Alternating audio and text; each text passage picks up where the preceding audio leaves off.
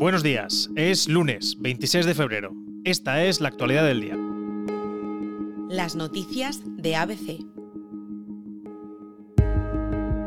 Moncloa espera que Ábalos no desafíe al partido. Es nuestra noticia de apertura este lunes. El Partido Socialista no termina de estar de acuerdo con la versión que Ábalos ha dado sobre su relación con Coldo. Lo firma Mariano Alonso en una crónica de cómo este caso de corrupción preocupa y mucho tanto en Moncloa como en Ferraz. Ábalos sostiene por el momento que no va a dejar el acta de diputado, y esto es una decisión que no va en línea con lo que piensa la cúpula socialista, que prefiere que renuncie. De marcharse y confirmarse después su inocencia, no habría problema en restituir su carrera política llegado el momento. Queda claro que ahora mismo nadie quiere saber nada de Coldo, pero en Ferraz hay preocupación por cómo Ábalos pueda comportarse en las próximas horas.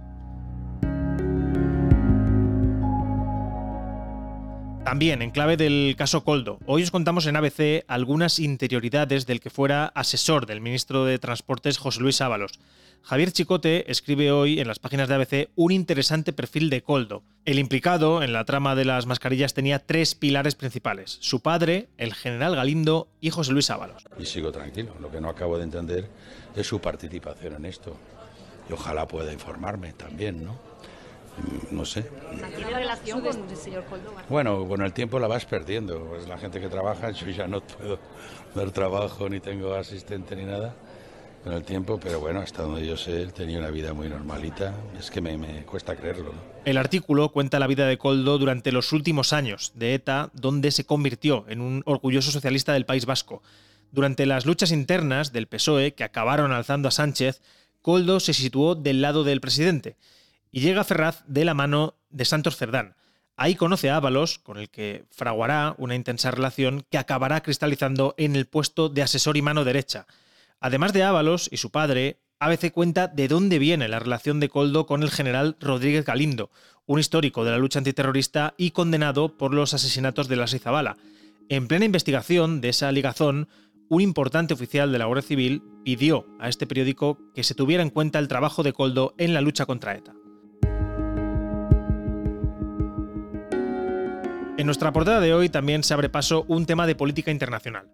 El corresponsal de ABC en Washington, David Alandete, ha estado con Patricia Bullrich, la ministra de Seguridad de Argentina.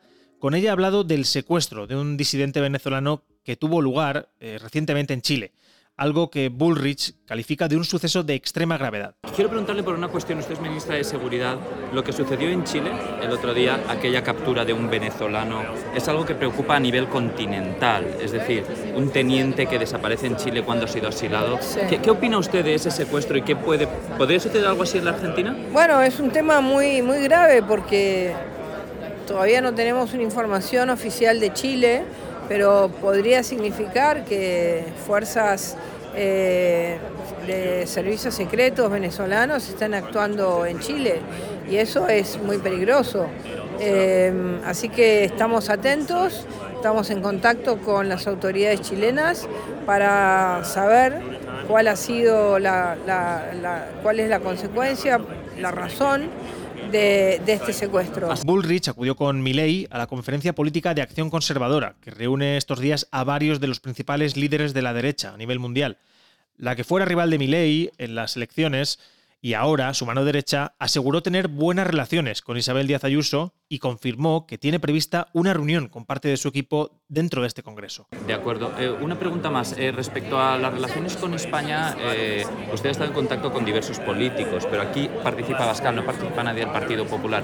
Sí, hay dos personas del Partido Popular que se han puesto en contacto hoy con nosotros, que son del gabinete de Díaz Ayuso.